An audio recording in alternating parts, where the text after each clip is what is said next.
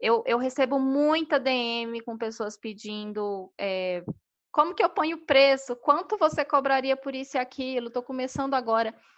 É, é, assim, eu já estive nesse lugar. É muito difícil você conseguir esse, essa média de valores. Então, a minha dica é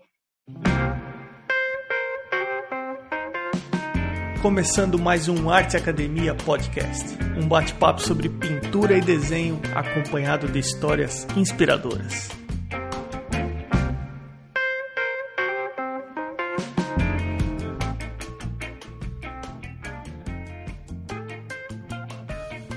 E como vão as coisas? Tudo bem por aí? Eu espero que sim. Essa semana eu compartilhei com a lista de e-mails do Arte Academia um link de um leilão silencioso promovido pelo Laguna College of Art and Design.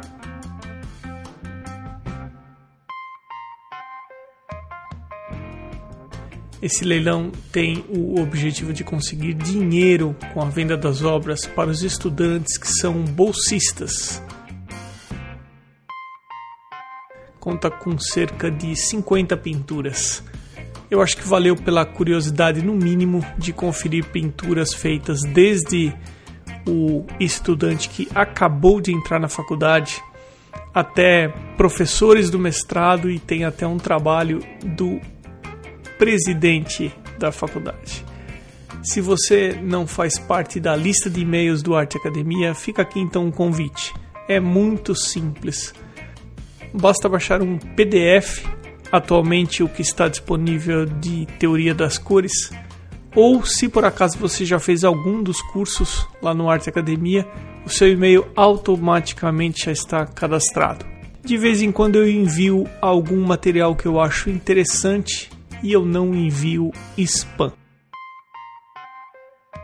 Falando em curso, por um tempo limitado, vai ficar aberto gratuitamente o mini curso Introdução ao Desenho de Anatomia Artística. Aproveite!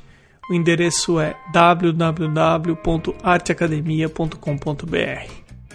Agora vamos para o nosso bate-papo com a formosense Kathleen Fernandes. Kathleen, seja bem-vinda ao Arte Academia Podcast. Obrigada. Onde que você está? Que cidade? Estou em Goiânia. Eu sou do interior, mas eu moro aqui há mais de 15 anos.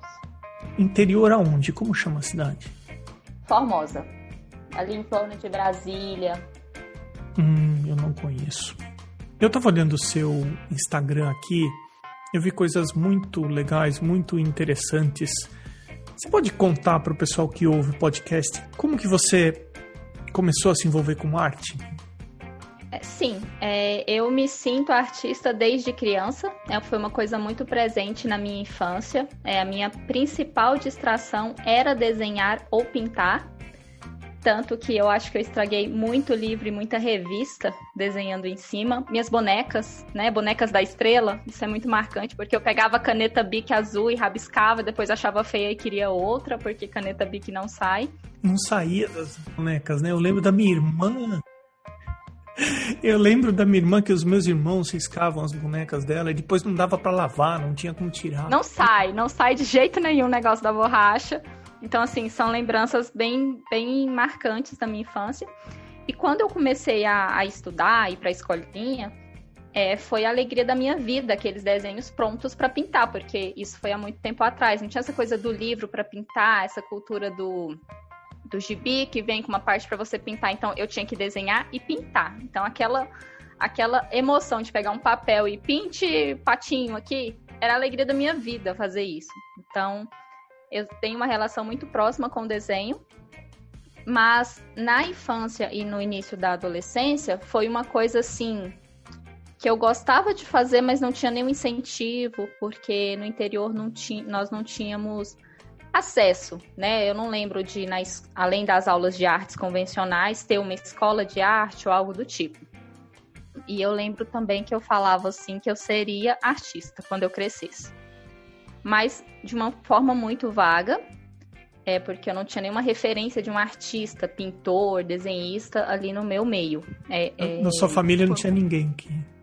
Não profissionalmente, né? Eu sei que a minha mãe desenhava, lembro de alguns desenhos dela. A minha mãe faleceu quando eu tinha seis anos, então é uma coisa muito vaga, é uma memória muito vaga, mas eu sei das pessoas me contarem que ela desenhava muito bem. E depois que eu vim para Goiânia, meu irmão, que também é artista, é músico, me inscreveu numa escola de artes que agora é um, é um CEP, né, um Centro Especializado em Artes Basileu França, mas na época era uma escola de arte chamada Veiga Vale. Aí foi meu primeiro contato com o ateliê, aos 15 anos.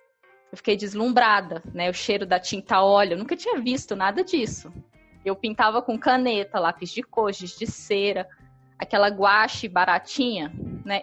Eu fui descobrir, na verdade, que existe guache profissional depois que eu conheci a aquarela. Então, assim, foi tudo muito intuitivo, muito. Apareceu a oportunidade e eu agarrei, né? Eu já pintei madeira com tinta de tecido, assim, eu não tinha muita noção. Era tinta, eu achava que podia passar em algum lugar. Mas eu lembro de um estojão de pintura. Sabe o que era? Era uma pasta que vinha. Aquilo era o sonho da minha vida de consumo, assim, era o sonho, eu sonhava. Eu lembro de eu fazendo cartinha para o meu pai explicando por que, que era importante eu ter aquilo. E aí, você entrou nesse centro cultural ou nesse centro artístico e e como foi? Então, eu fiz é, lá, lá oferece, é, oferece até hoje, na verdade, cursos muito bons. Depois eu voltei para lá agora já nessa segunda fase, mas na época tinha uma espécie de curso técnico. Eu não cheguei a concluir, porque aí cheguei no, no terceiro ano de ensino médio, fiquei bitolada com vestibular e fui me dedicar a isso. E pela falta de incentivo, é, de ai, faça artes mesmo, insiste no seu sonho, e também pela falta de visão de o que é ser artista, quais caminhos o artista pode percorrer. Eu achava que a artista era pintar quadro. Então, assim, toda essa visão eu não, não tive acesso. Aí eu debandei para o jornalismo, porque eu gosto muito de ler, de escrever, é, sempre gostei de participar de alguma forma da realidade, né? Eu sempre fui muito opinativa e eu achei que era uma área que que também me atendia. Aí passei para jornalismo pelo ProUni, fiz faculdade toda, totalmente pelo ProUni, mas eu cheguei a passar da primeira para a segunda fase de designer gráfico na federal daqui. Só que aí eu já estava assim, deslumbrada com jornalismo, então eu não sei nem se eu passei da segunda fase. Mas assim, eu ainda tentei um pouquinho ir para as artes, mas alguma coisa me, me desviou. Né? Aí eu fui para o jornalismo, fiz faculdade, foram anos muito intensos, trabalhando de dia, estudando à noite, então nessa época a arte ficou bem adormecida. Você trabalhava como jornalista quando você estava cursando jornalismo? Não, só quando começou realmente o estágio. Tá. Estágio obrigatório, lá pelo sétimo, oitavo período, aí eu, aí eu comecei e no estágio já fui contratada e fiquei mais uns três anos trabalhando na área que foi o que me trouxe a arte. Que aí é quando chega na parte de quando você se descobriu artista. Acho que foi nessa época, não foi nem quando eu era criança, porque foi depois que eu falei, realmente, é, é isso que, que eu gosto de fazer. Então, assim, depois que você terminou a faculdade, você estava trabalhando como jornalista, depois de mais ou menos de uns três anos, você teve a certeza que você era artista. E o que aconteceu para você ter essa certeza? Olha, muita coisa, porque eu estava muito desiludida com o meio profissional.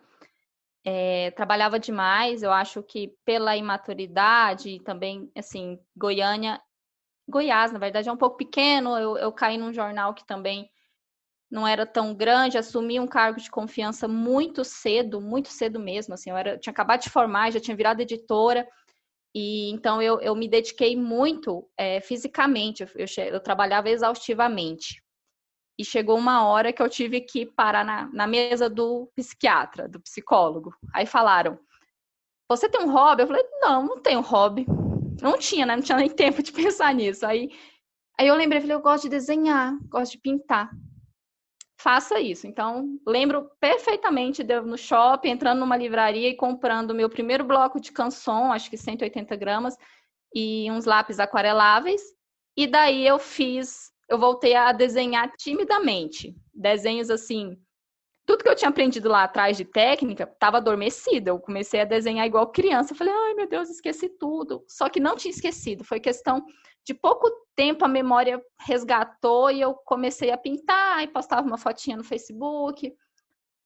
Acho que era Facebook, acho que Instagram ainda não estava como está agora. Isso foi há cerca de seis anos atrás. Pelo menos eu não, não usava muito Instagram. Aí começou a aparecer a primeira proposta de compra. Aí eu fiquei toda doida, que, como é que eu vou vender, não sei valores, etc e tal, aquela história toda. Mas como eu já estava muito insatisfeita com o jornalismo e na verdade eu acho que nem dava para continuar, continuar fisicamente falando, eu abracei a causa. Eu falei, é isso que eu vou fazer. Não importa o que seja isso, é isso que eu quero fazer. Então, eu, por eu ter trabalhado com vendas antes também, né, enquanto eu fazia faculdade, eu acho que essa coisa do empreendedorismo não, não foi tão difícil para mim, sempre foi uma coisa muito intuitiva. Quando eu quis me profissionalizar, aí foram outros 500, mas naquele primeiro momento, eu acho que eu tive bem menos dificuldade que outros artistas. Assim, eu realmente conseguia vender. Que às vezes eu pegava uma encomenda e me surpreendia com o resultado. E em outras vezes, quando eu amadurecia um pouco mais na técnica, eu, eu me arrependia de alguns trabalhos que eu tinha feito e já tinha vendido.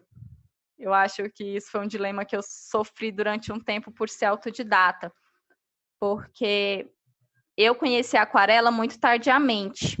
E aqui em Goiânia, assim, no comecinho, há seis anos atrás, quando começou um boom de aquarela, ainda não tinha assim um curso de aquarela ou aquarelistas dando aula. Tanto que eu estava já expondo os meus trabalhos numa feira local que tem aqui, que é chama Feira de Cerrado, é de artes e artesanatos, é bem assim nichada. E alguém passou na minha banca e falou: "Ah, você conhece o Centro Livre de Artes? Lá tem aquarela". Na segunda-feira eu já estava atrás, consegui entrar. E aí só que era ilustração de moda com aquarela, assim, não tinha nada a ver comigo, eu não fazia moda, eu fui ficar no meio do povo com moda, mas assim, foram os meus primeiros princípios de aquarela, é, de técnica, é, com um mestre, que até então tudo tinha sido muito experimental, e eu, não sei, assim, eu acho que eu era tão crua, é, sair dessa, eu estava tão mergulhada no jornalismo e fui tão crua para as artes que eu não tinha ideia de procurar um, um vídeo no YouTube eu não tinha. E eu acho que foi porque lá atrás, quando eu fiz aquele curso na adolescência, uma, uma das professoras, é, ela era muito crítica à cópia, e ela falou que nem achava que iam existir outros artistas a partir dos grandes que já tinham existido. Então eu, eu, eu era tão presa àquela coisa de nunca copiar ninguém, que nem atrás da técnica eu fui. Eu queria desbravar. Eu acho que isso, isso atrapalhou muito o meu processo. Acho que isso até, se brincar, é, me causou um pouco de receio de insistir, né? Por isso eu fui para o jornalismo, assim. Eu fico analisando o que. Poxa, que influência negativa que essa professora teve. Foi, foi muito. Porque assim, é padrão nas escolas de arte em um determinado momento fazer exercícios de cópia. Sim.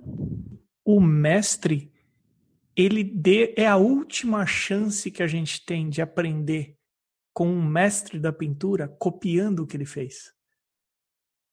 Sim, e tendo consciência que está copiando, né?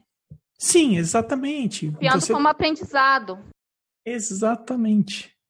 Agora, que pretensão achar que pode prever o futuro e achar que nunca mais vai aparecer um grande artista ela minou meu processo, assim, eu, le eu lembro disso, assim, eu não tinha tanta visão de mundo, a gente não tinha os adolescentes de 15 anos atrás não tinha acesso ao celular, internet era uma coisa que estava começando, então era muito assim, no seu, na sua bolinha, no seu grupinho. E, e ela, fala, ela falou isso, e isso de alguma forma me marcou, assim. Ela falava que que vinha como se fosse uma inspiração, é como se fosse uma mágica. E isso não, não acontecia assim com qualquer um, sabe? Então, isso é incrível como essas crenças é, ficam na gente, né? Tanto que eu, eu, isso me causou muita insegurança, porque eu pensava assim, eu não, eu não posso olhar para nada para fazer o que eu quero. Se não vier e ficar perfeito vindo, não, sai. Não é assim, né? Não é mesmo. E você vê como é super sério essa história de ensinar. Sim, e olha que eu estava eu tava num curso técnico de artes, né? Pensa nas escolas, nas escolas, assim, eu tenho alunos hoje, assim, crianças que têm aulas de artes e eles estão estudando Van Gogh, escola tal, influências tal, mas eu lá atrás, nas minhas aulas de artes, é, no ensino médio, até no ensino fundamental, a aula de artes era hora do recreio. Né? Não, tinha, não ensinavam uma técnica, não ensinavam uma escola, não ensinavam nada.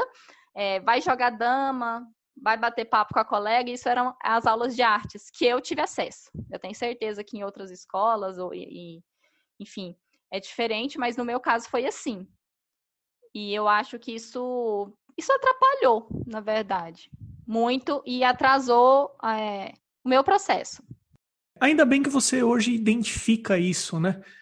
Agora, do momento que você deixou o jornalismo e mergulhou de cabeça na arte, você foi atrás desse curso de aquarela. Como que foi o caminho disso? Como que isso desenvolveu até hoje?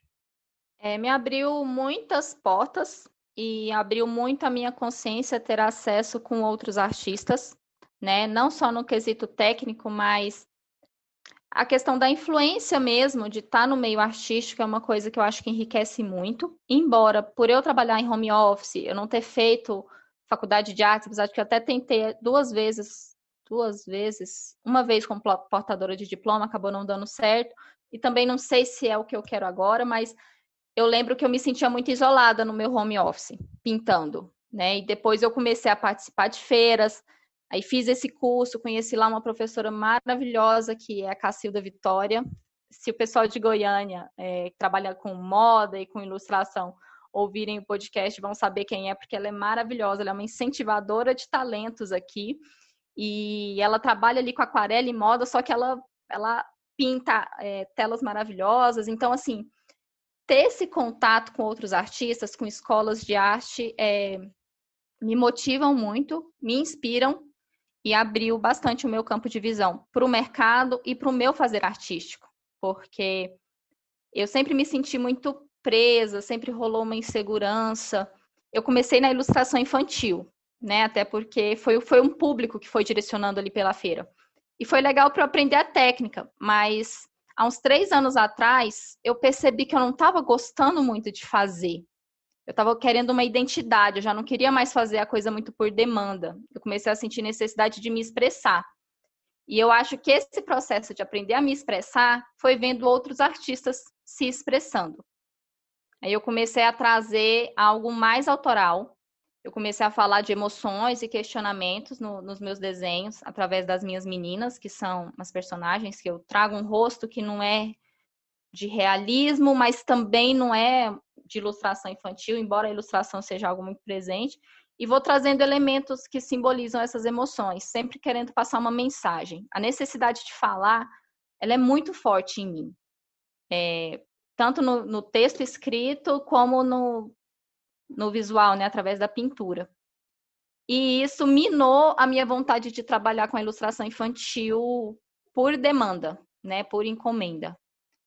Então, eu, eu foram três anos assim bem sofridos para eu me desvincular desse mercado, porque eu tinha já feito muitos clientes, e também de aceitar que eu não queria, porque não é um estalo, ah, não quero mais, não vou fazer. Até você perceber o que você quer fazer, né? Então, é essa coisa do artista, o bloqueio criativo, isso me afeta muito.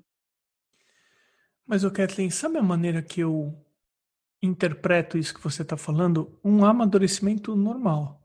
Porque amadurecimento como artista mesmo. Porque alguns artistas, eles se identificam com isso que você chamou de demanda e eles se voltam às encomendas e atender algo que as pessoas falam para que eles pintem, ou para que eles ilustrem, ou para que eles desenhem. Então, tem artista que funciona muito bem nesse formato. Tem artista passa por esse formato e começa a se sentir desconfortável pelo fato das pessoas falarem ou pelas pessoas pautarem o que ele tem que desenvolver visualmente. E aí, essa necessidade de dessa voz do que tem para falar vai se aflorando. Isso é o que eu estou ouvindo de você. E na minha interpretação, é um amadurecimento normal como um artista. Eu percebi isso muito do ano passado para cá e novamente estando próximo de outros artistas, conversando com outros artistas, entrando em grupos. É, e aqui em Goiânia está começando a.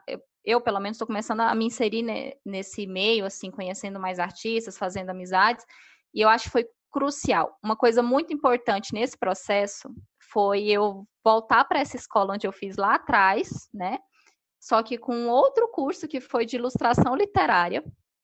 E a professora. Não é a mesma, não, né? Não, é outra. Essa é ilustradora, chama Polly Duarte. E ela tem um processo criativo tão lindo. E olha que ela trabalha muito com ilustração infantil. E eu não queria mais ilustração infantil. Só que através do processo dela e das aulas dela, eu consegui me desvincular da ilustração infantil porque eu aflorei o meu processo criativo. É quando eu deixo de pintar só aquarela e começo a, a ter curiosidade com a guache e outros materiais, lápis de cor, gizes, e de repente, esse ano eu estou pintando telas em acrílico. Então, assim, é muito interessante o percurso, o quanto ver o processo criativo e a liberdade de outro artista me trouxe liberdade, porque eu ficava presa, eu ficava, eu não posso. Ah, porque tem aquarelista fazendo sucesso e pinta só aquarela tal, e eu nunca consegui pintar só uma coisa. Eu fiz muitos cursos de aquarela, investi muito em, em técnica em relação à aquarela, porque eu acho uma, uma técnica maravilhosa, é meu carro-chefe, é minha paixão, e ela não é fácil, então eu fiz cursos com, com grandes mestres, até de outros países, em Brasília tem uma escola que traz esses aquarelistas para cá, chama Talento 28. E eu aprendi a pintar paisagem, é, fiz aulas de, de figura humana lá com aquarela e tudo. Deslumbrava duas, fazia três paisagens e não queria mais. Mas foi bom ter aprendido, porque através da técnica eu consegui me soltar e descobrir o que eu gostava. Porque até então eu pintava o que me traziam, achava que eu gostava de tudo. E eu estou descobrindo que não, não gosto de tudo. Então eu tô bem ainda eu acho que esses seis primeiros anos que a gente conversou, desde quando eu saí do jornal para cá, foi meu laboratório. Eu estou encarando dessa forma. E a partir de agora eu já estou vislumbrando assim realmente o que, é que eu quero, por que, que eu quero e como eu quero. Mas ainda muito experimental. Eu arrisco a dizer que esse experimental, esse laboratório ainda vai durar um tempinho. Acho que é para sempre, né? É, mas talvez a intensidade vai diminuindo e aí você vai ficando mais seletiva em relação àquilo que você quer experimentar. Uhum. Provavelmente pode ser que aconteça isso. Mas antes da gente seguir no nosso papo, o perfil do podcast, o arroba arteacademia underline, ele segue os artistas e segue também os artistas e as pessoas que a gente comenta durante as entrevistas. Então eu vou pedir para você me ajudar. Uhum. Você falou Talento 28 eu vou passar a seguir no Instagram, acredito que eles estejam no Instagram. E você tem, falou mais duas artistas. Sim, uma é, eu tenho. Agora não vai ter como eu olhar certinho. É Poli Duarte, mas eu não lembro se é com Y, se tem algum underline. Acho que é Poli Duarte, underline arte. E você falou de uma professora também, da cena de Goiânia, que ela é muito forte. Cacilda Vitória. Mas acho que você, ela tem dois perfis. Eu acho que você pode procurar também o Universo da Vitória. Tudo anotado. Vamos seguindo em frente. Ô, Kathleen, e aí você comentou o seguinte: esses seis anos eu fiz vários experimentos e eu tô meio que amadurecimento. Eu acho que eu tô me achando. Em outras palavras, é alguma coisa assim. Como é que você está hoje? Como é que você definiria como está o seu trabalho hoje? Eu estou em lua de mel com a arte. Já estive em várias crises. É, mas realmente, eu, é porque eu realmente descobri que eu sou livre. Eu não sei, assim, essa coisa de eu ter trabalhado é, sempre para alguém, né? Trabalho desde os 18 anos, sempre tive um chefe, tinha meta, isso e aquilo. Eu sempre me senti muito presa. E eu comecei a achar que na arte eu também estava presa. Até que eu descobri que não, que realmente quem vai dar esse, esse caminho sou eu. E eu estou bem nesse momento de, de deslumbre. É, tá, tá sendo. dá um frio na barriga, mas é muito instigante, né? Eu, eu ter uma ideia e ficar. anotar aquilo e aquilo, né? Fazer um, ter um processo criativo, autoral. Porque eu, eu também gosto muito de, de, de, reproduzir algumas coisas que eu gosto, né? A botânica está sempre presente, a fauna, eu gosto muito de pintar. Mas quando eu trago algo que, que eu chamo que são meus desenhos de alma, ah, eu fico, eu fico feliz com a vida, assim, eu não sei é, pôr em palavras, mas recentemente eu, né, eu faço terapia, enfim, passei meu, meu final de ano e tudo foi, foi um pouquinho complexo, tive perda na família e tudo, então é, passei por um bloqueio assim bem trash. E aí eu na terapia eu visualizei um desenho que era uma, uma mulher, era como se fosse um mergulho dentro de si mesmo, por dentro da mulher, no corpo da mulher, e fiquei com isso na cabeça. E eu não sabia como que eu ia colocar isso para fora. Eu demorei uns dois meses para sentar e pôr ele para fora. Senti dor no corpo antes, porque eu ficava em negação e tudo. E quando eu fiz, foi libertador pôr isso para fora. Eu não sei, a minha ligação com a arte, até por tudo que eu passei na minha vida, ela é muito visceral. Se for para eu só reproduzir uma coisa porque ela é bonita, eu gosto de fazer coisa bonita, esteticamente bonita e poético, mas se for só pela beleza, só pela estética, eu não consigo. Tem, tem que ter algo, se, se for meu, né? Se for uma encomenda, é diferente. Mas quando é assim, eu acho que aí eu tenho um sentido na minha vida, eu sinto motivação para continuar. Então, eu estou bem nessa fase de realmente colocar a minha verdade no mundo para para então eu, enfim, né, encontrar as pessoas que gostam do meu trabalho, não sei. Você usou o termo frio na barriga. O que você acha que te dá frio na barriga? Você fala frio bom ou frio ruim?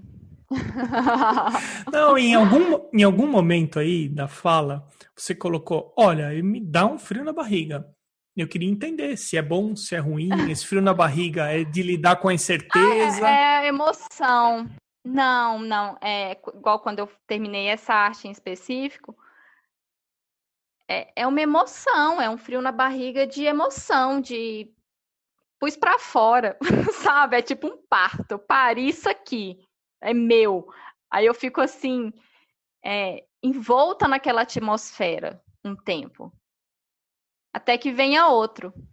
Então, meu processo, ele, ele eu, eu, considero lento. Só que, assim, a gente fala considero porque a gente fica tão ligado à internet, e artista postando isso, postando isso, isso acaba com, comigo, inclusive, assim mina meu processo. Só que eu acho que o meu processo ele é mais lento. Realmente tem que ter uma maturação. Eu pego uma ideia, eu ouço uma música, eu tenho uma conversa, eu tenho um sonho, aquilo vai se juntando e uma hora, puf, tudo se une numa pintura. Se for o meu, meu autoral, né? Agora, quando é uma encomenda, quando alguém me conta uma história e eu vou trazer isso para o desenho, é diferente. São abordagens diferentes. Uhum. Eu vi no seu Instagram uma coisa muito bacana. Você fala assim: hoje eu acordei abstracionista, e aí você desenvolve esse tema. Hoje eu acordei pop art, você ilustra com uma imagem, dadaísta e etc. Você acha que o teu trabalho se encaixa em alguma nomenclatura ultimamente?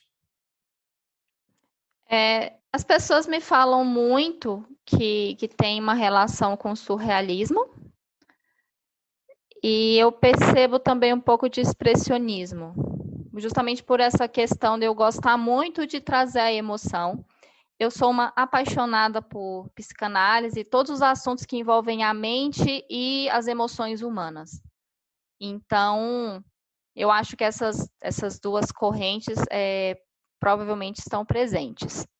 E agora a arte abstrata, porque realmente eu comecei a pintar o abstrato, porque tem dia que se eu não pegar um pincel, tacar numa tinta, passar em alguma coisa, eu enlouqueço. E não pode ter desenho, porque se for para eu sentar e desenhar, eu vou chorar, eu tenho que pôr a tinta no pincel e passar na tela. Então eu acho que eu estou também nesse momento. É uma questão assim, é uma vontade muito forte, eu vou misturando as cores e, e tem acontecido. E está sendo muito prazeroso mudou muito a visão que eu tinha da arte abstrata, porque muita gente fala, eu sempre ouvi muito pelo senso comum arte abstrata para combinar com tapete. Arte abstrata é, vende mais. E isso eu ficava assim, torcia o, torcia o nariz, não sei, não sei se a expressão é essa, mas eu ficava, não queria fazer aquilo. E de repente eu descobri que não, que é muito humano, é muito visceral o abstrato. Porque que, que outro ser vivo faz arte, né? Que outro ser vivo tem necessidade de pegar tinta por necessidade para se expressar, mesmo que não reconheça aquilo que está sendo é, figura, figu, é, pintado ali, né? Então, está sendo uma descoberta também. Aí eu, eu, queria comentar um pouquinho sobre esse projeto que você citou, porque ele começou muito ao Léo, assim. Eu lembro que eu vi há muito tempo atrás um, um, um cardzinho, uma imagenzinha, um meme falando: hoje acordei cubista, é, desproporcional, bagunçada e sem perspectiva. Aí eu queria publicar aquilo, só que eu não queria pegar coisa pronta de alguém que eu nem sabia quem, é, quem era e publicar no meu perfil. Eu falei, ah, então vou fazer minha montagem. Eu fiz minha montagem. Eu falei, ah, mas eu não vou só jogar montagem aqui, eu vou fazer um texto. Aí eu fui pesquisar, falei, vou resumir, eu amo escrever, faz tempo que eu não escrevo. E de repente, teve uma aceitação tão legal que eu coloquei fixo no meu perfil toda segunda-feira. Eu pego uma, um movimento artístico, faço todo esse estudo do resumo para caber ali e brinco com essa coisa. Eu pego uma arte que seja bem icônica daquele movimento e brinco com essa coisa. Hoje acordei e vou colocando as coisas. Tá tendo uma aceitação muito bacana. E eu acho que é legal porque traz o conteúdo para o público que também não é artista conhecer. Né? Porque através de, dessas pesquisas eu estou percebendo que eu tenho influência de uma e de outra que eu nem sabia. Então, assim, eu estou achando. Eu acho que a gente tem que se enriquecer também com conteúdo, né? Não ficar só por, pelo. Ah, essa arte é bonita, eu quero comprar. Ah, eu quero comprar, mas de onde que surgiu essa inspiração? Quem que começou a tratar sobre isso? Enfim, eu acho que, que isso é enriquecedor para o artista e para quem consome a arte. Conversando um pouco sobre a sua relação com o fazer artístico, onde você acha que você encontra mais dificuldade na pintura? A aquarela é um desafio, enquanto técnica porque ela é, né, é água, é água sobre papel e, e enfim. E dependendo de como você está no dia ou de como o dia está em relação a clima mesmo, né? Aqui em Goiânia é muito seco, pintar aquarela é um desafio, né? E eu acho que a aquarela, enquanto técnica, e o desenho. Eu sou apaixonada por figura humana, mas eu sou lerda para estudar. Porque, igual eu te falei, eu tenho tanta necessidade de expressar que eu, tô, eu não consigo falar. Todo dia eu vou estudar tantas horas. Eu já fiz isso para todo ano, na minha resolução de ano novo tem. Vou estudar tantas horas. Aí dura duas semanas. Lógico que eu aprendo nessas duas semanas, mas assim, eu queria, eu juro do fundo do meu coração que é uma coisa assim que eu queria. Mas não rola. Então, eu sigo naquela coisa do vou aprendendo fazendo, vou aprendendo fazendo, vou aprendendo fazendo. Mas sou apaixonada pelo desenho da figura humana e encontro algumas dificuldades. Eu acho que é a técnica e a questão do desenho e essa coisa de vender. Até para mim que sou vendedora, que sou comunicativa, essa lógica da venda do comercial ainda é um um calinho que eu tenho assim. Bom, se isso servir de consolo, eu, eu e a aquarela também não temos um bom relacionamento. Nós já tentamos nos aproximar, mas não houve afinidade, Kathleen. Então, você não está sozinha nessa. Não, mas eu tenho afinidade, eu sou apaixonada por ela, a gente é parça. Só que de vez em quando tem umas brigas. quando, olha, é, olha no meu perfil o texto que eu publiquei hoje, eu, eu falo dessa relação meio que amorosa, assim, eu fiz uma crônica brincando dessa relação com a aquarela. Quem manda é ela. Quando a gente quer mandar nela, acabou. Ela vai mostrar quem é que manda. Eu, tô, tô, eu comecei a entender isso. Eu e a aquarela não somos parças. Ela te traumatizou. Agora, onde é que você se sente mais confortável? Na aquarela. eu, tinha que, eu sou libriana, né? Então, assim. É uma relação de amor e ódio, é isso? É muito, é uma relação de amor e ódio. É onde eu me sinto mais confortável, é com aquarela. É... Deixa eu ver o que mais. É pintando é, natureza, plantas, flores e pássaros, assim. Pelo figurativo mesmo, é prazeroso para mim retratar isso. E não encontro dificuldades, então é bacana e quando eu estou fazendo as minhas meninas, porque aí são rostos que surgem na minha cabeça e, Eu amo fazer cabelo em aquarela, e, enfim. É, é o meu ponto doce, seria isso. E agora com os abstratos, mas abstrato ainda me deixa meio louco. Eu sempre fico muito insegura, porque eu quero tocar tudo quanto é cor e tudo quanto é pincelado, e fico com receio de bagunçar tudo. Então, acho que. Um, é, aquarela. Aquarela, lápis de cor, eu também gosto bastante. Tem uma coisa importante que a gente precisa considerar, que é assim. Você falou que você tem experiência na área de vendas. E você tem experiência e formação na área jornalística e de se expressar. E mesmo assim, você comentou que você considera que não é fácil vender.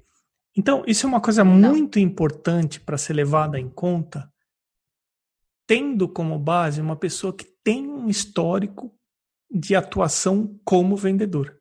Sim.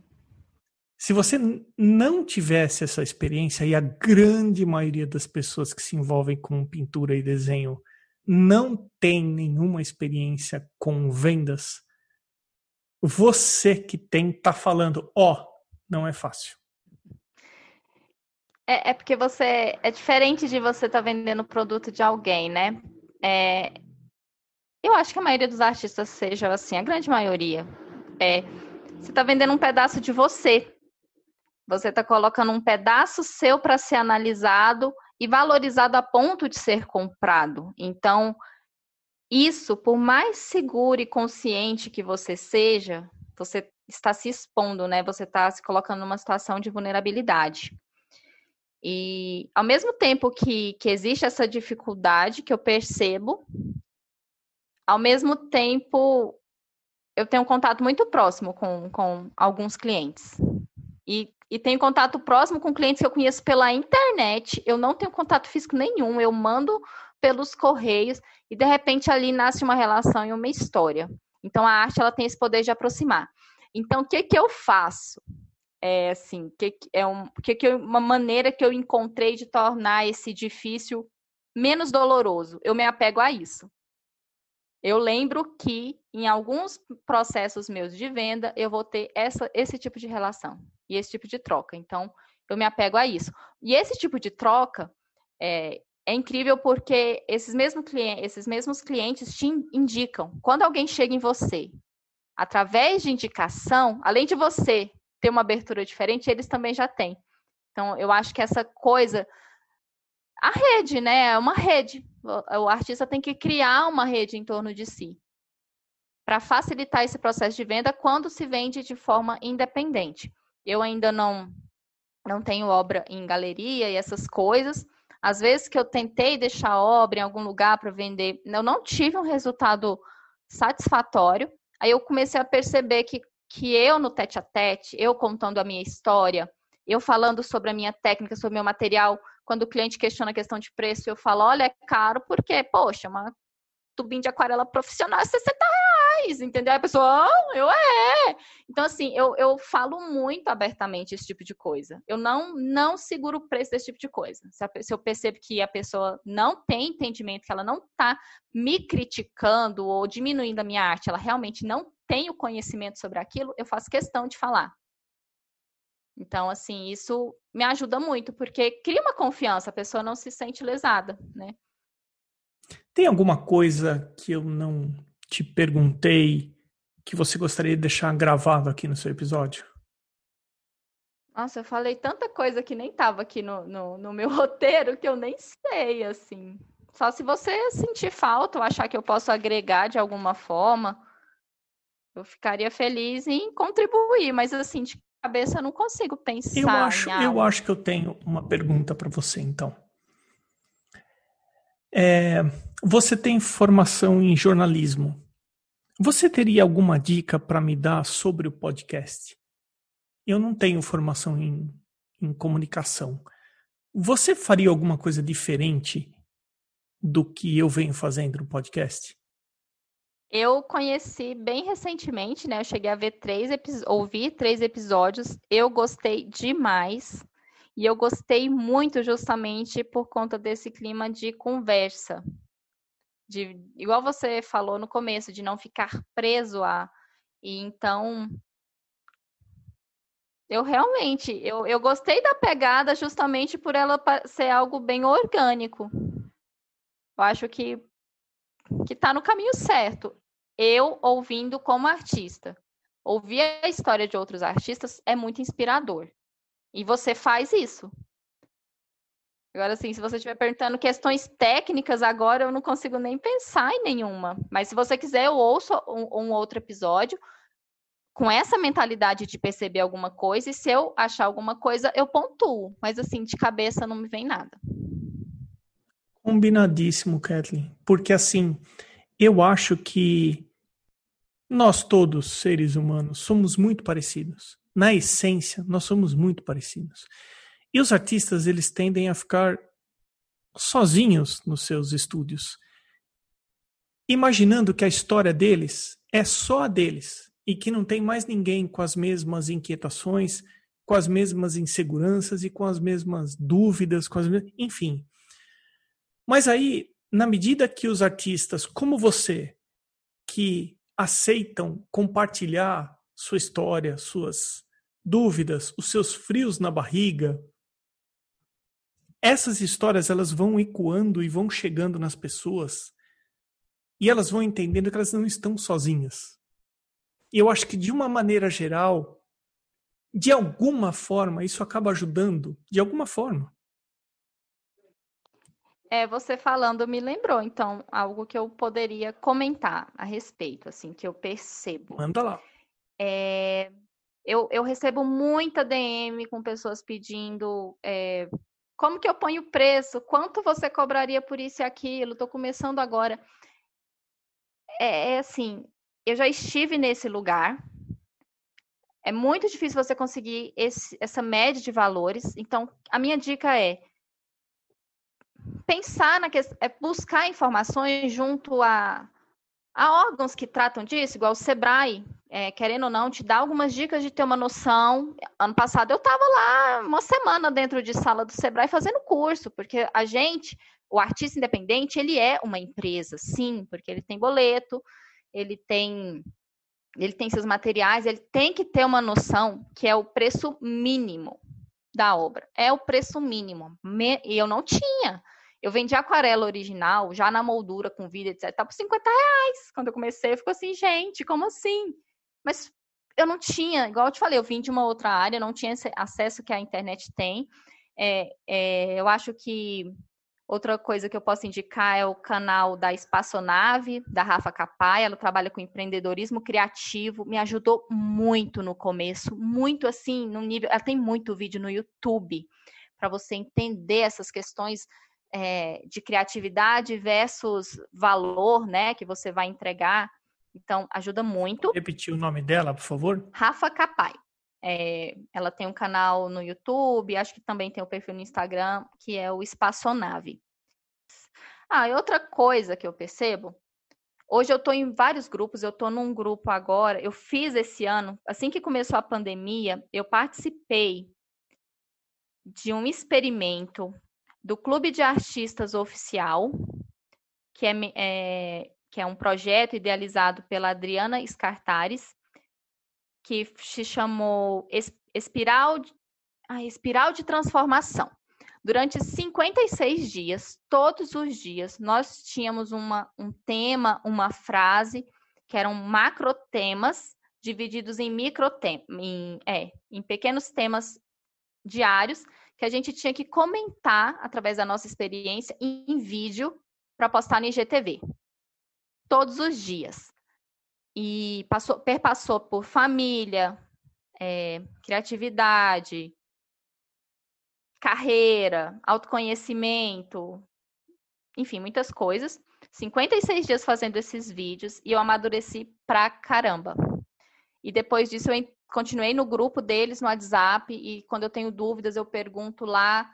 Então, eu acho que os artistas têm que se unir porque para mim foi engrandecedor, abriu muitos meus horizontes.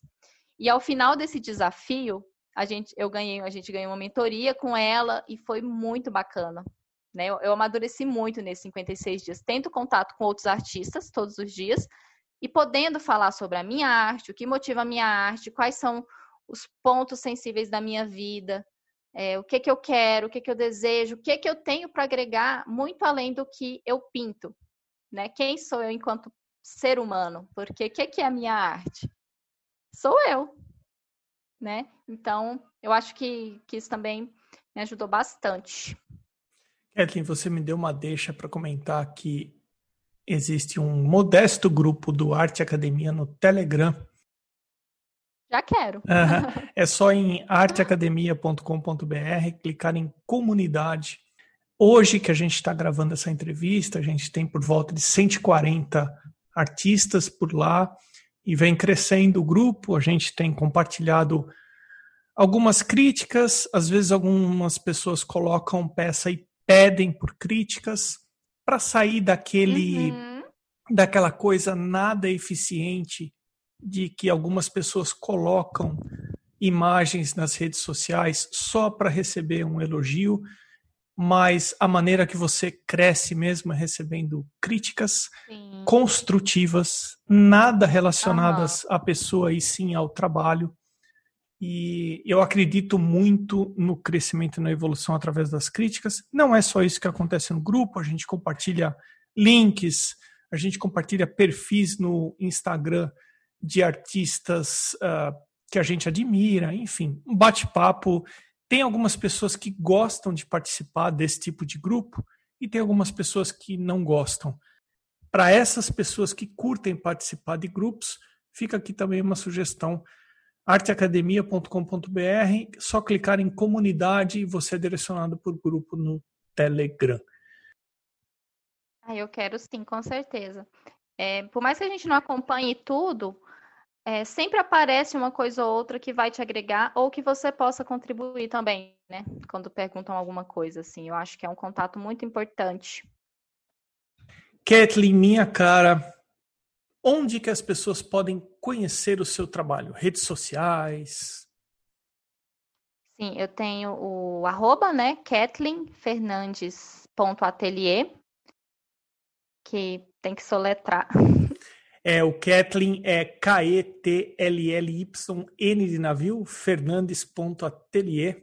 Mas o Arte Academia está seguindo. Se não conseguiu pegar, é só ir até o perfil do Arte Academia, clica em quem eu estou seguindo e vai achar a Kathleen com K facilmente. E eu também vou passar a seguir todas as pessoas que você comentou hoje aqui na sua entrevista. Sim, eu tenho um site também que vai entrar agora, que é o ketlinfernandes.com.br. E lá dentro tem o meu blog, que eu já tenho um blog, na verdade, mas aí eu atualizei ele inteiro, com técnicas, dicas, vida de artista, enfim. É tudo que é um tema mais importante que eu desenvolvi no Instagram, eu levo para lá de entrevistas com outros aquarelistas e artistas. Também tem, já tem, né? Só que tá um pouquinho tá fechado porque eu vou, vou aliás, quando for ao ar o podcast, já vai estar no. Já vai, meu site já vai estar ativo. Aí tem o site e também tem esse blog lá dentro. Kathleen, minha cara, muitíssimo obrigado de você ter participado do podcast. Eu que agradeço o convite, fiquei muito lisonjeada, de verdade, assim. Fiquei dando pulinhos no sofá. Falei, vou ser entrevistada! Meu Deus do céu! Porque, né, eu, eu que entrevisto e de repente, meu Deus. E como foi a sensação de ser entrevistada? No começo eu fiquei muito nervosa. Só que ao mesmo tempo, momentos antes eu pensei, poxa, eu tô falando da coisa que eu mais amo, da coisa que mais agregou na minha vida e a coisa que com certeza vai me definir a partir daqui. O que que pode dar errado, né? Kathleen, muito obrigado, viu? Eu que agradeço. O Arte Academia Podcast conta com uma lista de apoiadores e eles são extremamente importantes para que esse projeto continue acontecendo. Eles foram até o arteacademia.com.br, clicaram em podcast, depois em apoie o podcast. Os apoios são a partir de 10 reais mensais. Considere ser um apoiador também do Arte Academia Podcast e eu agradeço considerando o arroba na frente, a seguir o endereço no Instagram dos atuais apoiadores. Irmigar Underline Desenha, Pellegrini Ivana, Fabiano Araújo Artist, Mônica Mendes Artista, Barbizon Atelier, o Artista Criativo, Sérgio Underline Fuentes, Underline Ilustra, Rogers.artist, Duarte Underline Vaz Underline, Mário Sérgio Freitas, Amanda Underline Novaes Underline Arts, Patrícia Underline PV, A.casa.a1, Janaína Underline Aquarela, Arte Gravura, Mari.delmonte, Eliseu Gringo Álvares. Você pode também ser um apoiador anônimo e eu agradeço aos que optaram por apoiar dessa forma. Esse foi o episódio 72 com a Kathleen Fernandes. Eu sou o Emerson Ferrandini. Obrigado pela companhia e até o próximo episódio do Arte Academia Podcast.